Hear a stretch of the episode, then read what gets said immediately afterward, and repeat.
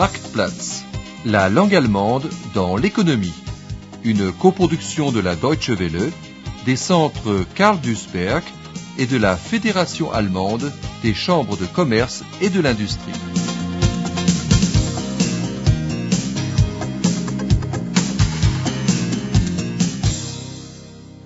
Leçon 12.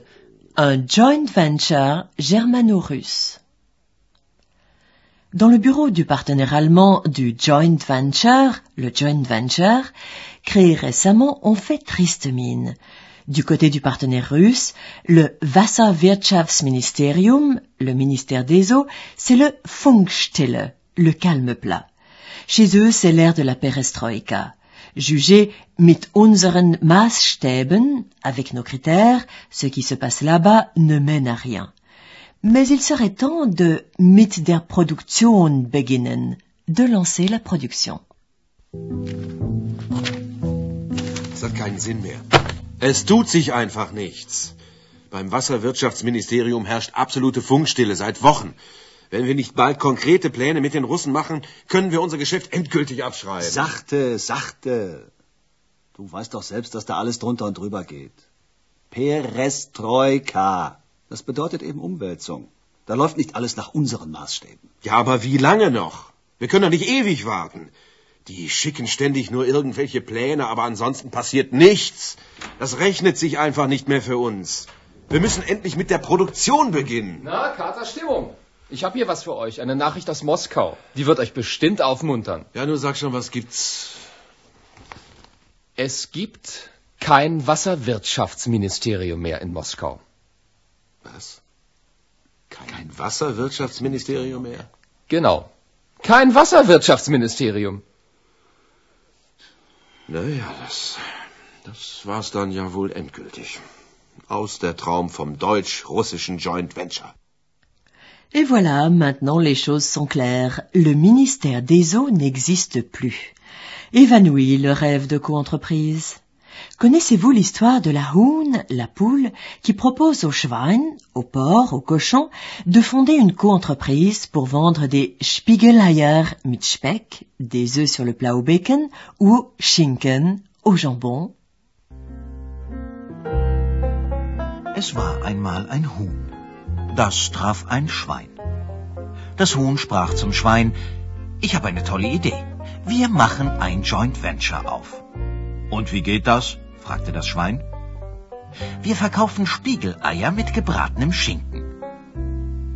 Das Schwein fand die Idee grundsätzlich nicht schlecht, überlegte eine Weile und je länger es überlegte, desto merkwürdiger kam ihm der Vorschlag des Huhns vor.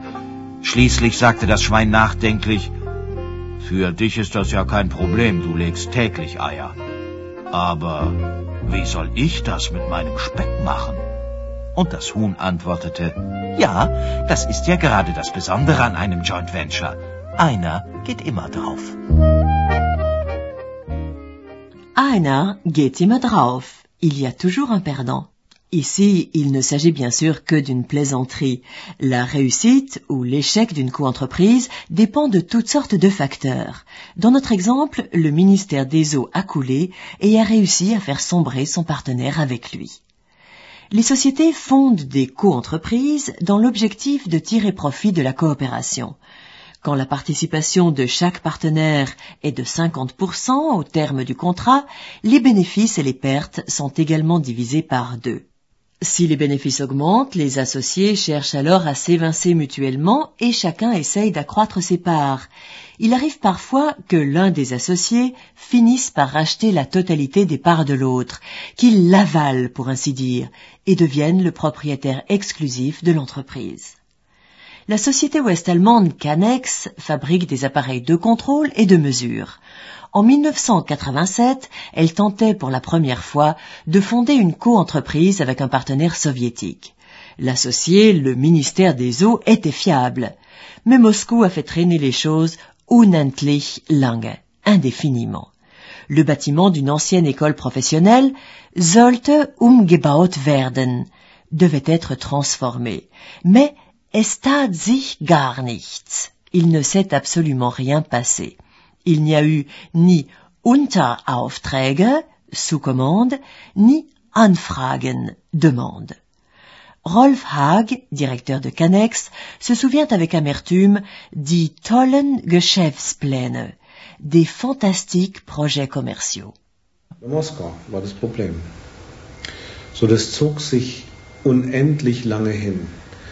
Man hatte dann ein äh, Gebäude ausgesucht, ein Gebäude, was früher mal eine Berufsschule war, die dann stillgelegt wurde, die sollte umgebaut werden.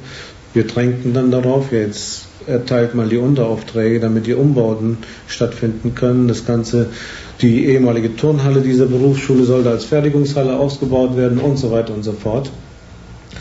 Ja, und wir hörten und sahen nichts. Es tat sich gar nichts. Keine Unteraufträge, noch nicht mal Anfragen, überhaupt nichts. Und es kamen immer tolle, tolle äh, Geschäftspläne, die immer toller wurden, je länger das dauerte.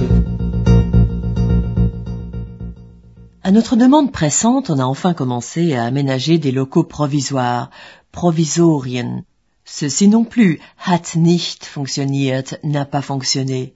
Puis arriva la perestroïka. On avait débaptisé le ministère des Eaux en Aktiengesellschaft, en société anonyme.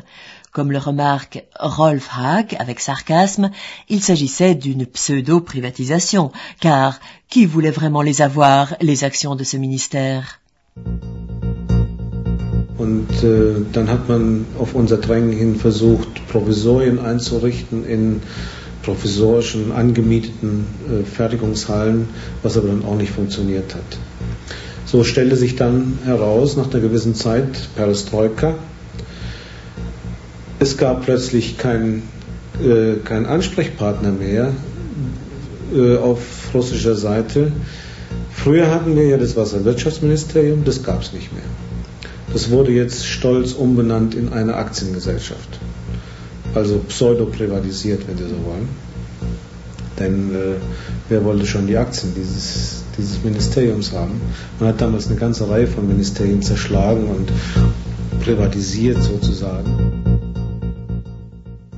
Pour finir, on fut obligé de liquidieren, liquider la coentreprise. Ce qui s'est passé dans le cas de la société Canex est tout à fait typique. Au début de l'année 1995, il existait, selon les études de l'Office russe des statistiques Goskomstat, 15 700 coentreprises russo-étrangères. Mais seulement environ la moitié d'entre elles purent entamer une activité industrielle.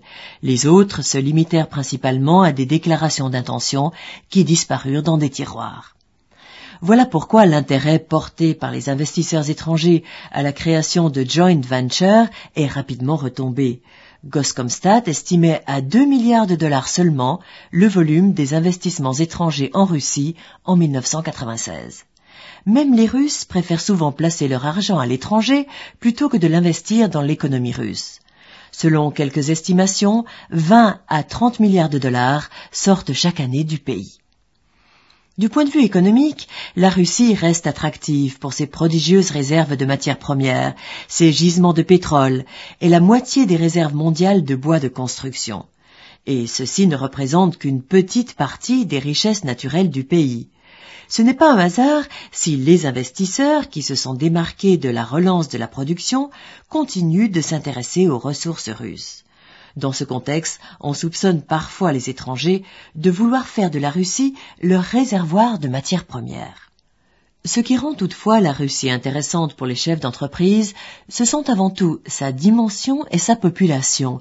Il s'agit d'un gigantesque marché. Les investisseurs étrangers ne veulent évidemment pas qu'un tel potentiel de demande leur échappe. Ils ont besoin d'acheteurs pour leurs produits, les millions de ménages russes. L'avantage que représente la proximité des consommateurs est flagrant. Les sociétés qui parviennent à démarrer leur production en Russie font des bénéfices sur les frais de transport ainsi que sur les salaires relativement bas. En attendant, nos infatigables héros tentent une seconde fois de créer un joint venture. Leur associé est maintenant la Samara Regierung, la municipalité de Samara. Le fait est que les premiers doutes surgissent déjà dans le salon de l'avion qui les emmène là-bas. Ce partenaire pourrait auch wieder abspringen, lui aussi se rétracter.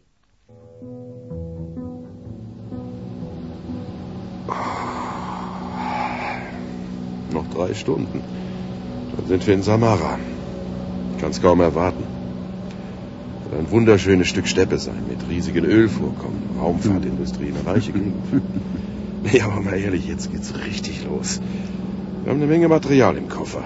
Die Samarer Regierung muss nur noch unterschreiben und dann... Und dann, dann haben wir hoffentlich den richtigen Partner für unser Joint Venture gefunden. Nicht, dass die auch wieder abspringen. Mensch, wenn du dir überlegst, das ist unser zweiter Versuch. Erst vor ein paar Monaten ist die Sache mit dem Moskauer Joint Venture geplatzt. Naja, was lange währt, wird endlich gut. Sowieso sind aller guten Dinge drei. Was erzählst du denn da? Drei Versuche werden wir ja wohl nicht brauchen, um mir endlich alles klar zu machen. Ach was. Wir müssen jetzt einen kühlen Kopf bewahren. Wir müssen nur vor allem darauf achten, dass im Vertrag ganz klar die 50 zu 50 Beteiligung herauskommt. Sonst drängen die uns irgendwann mal raus. Aber andersherum. Wenn wir mehr kriegen können, dann nehmen wir mehr. Ce zweite Versuch, cette seconde tentative, s'est terminée tristement elle aussi. Les Gesetze, les lois avaient changé. On a interdit aux lokale Regierungen, aux autorités locales, de participer à des joint ventures. La participation de la municipalité de Samara avait été déclarée illégale, illégale. Abnahme, l'acceptation, la réception de la future production avait été remise en cause parce que l'associé s'était engagé à l'organiser. Le directeur, Rolf Haag, raconte. Eines dieser neuen Gesetze lautete, dass lokale Regierungen sich nicht mehr an ausländischen Firmen oder an Joint Ventures beteiligen dürfen. Das von diesem Zeitpunkt ab war die Beteiligung der Regierung des Samara-Gebietes mit den ganzen Abnahmeverpflichtungen für dieses Gebiet, was dahinter stand, waren obsolet.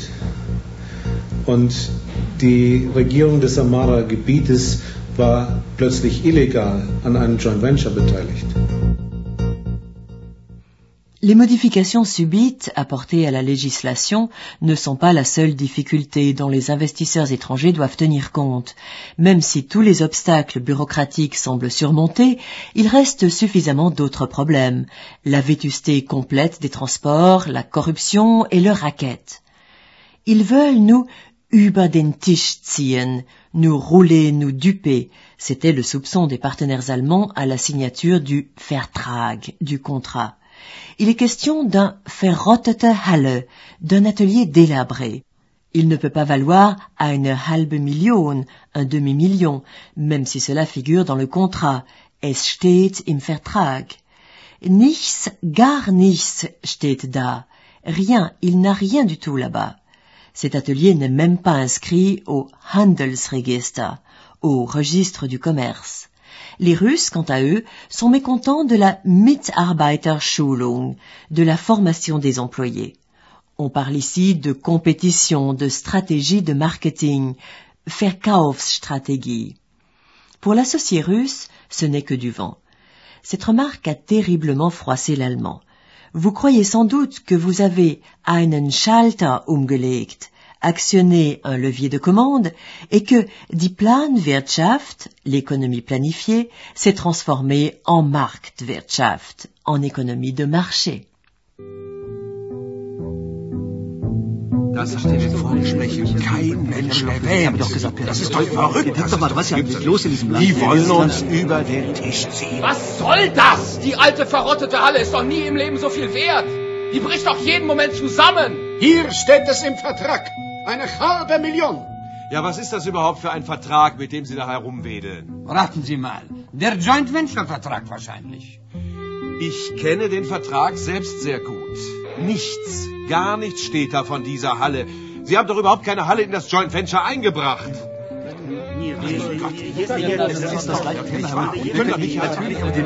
Punkt. Jetzt Ruhe. Nachhinein. Ruhe. Ruhe.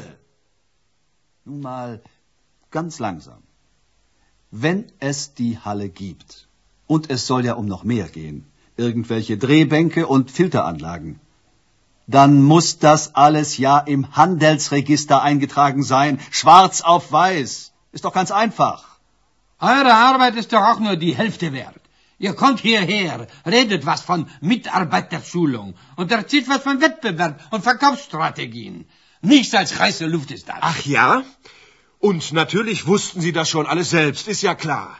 Sie hatten da einfach einen Schalter, den haben Sie umgelegt und aus Planwirtschaft wurde Marktwirtschaft. Ich sage es jetzt mal ganz direkt. Ihr habt doch alle keine Ahnung. Jetzt beruhige dich doch mal. Wir werden sehen, wer hat den längeren Atem. Wir bekommen zurück, was wir in dieses unsinnige Unternehmen gesteckt haben. Und zwar zum richtigen Preis. Dem Preis, der in unseren Büchern steht.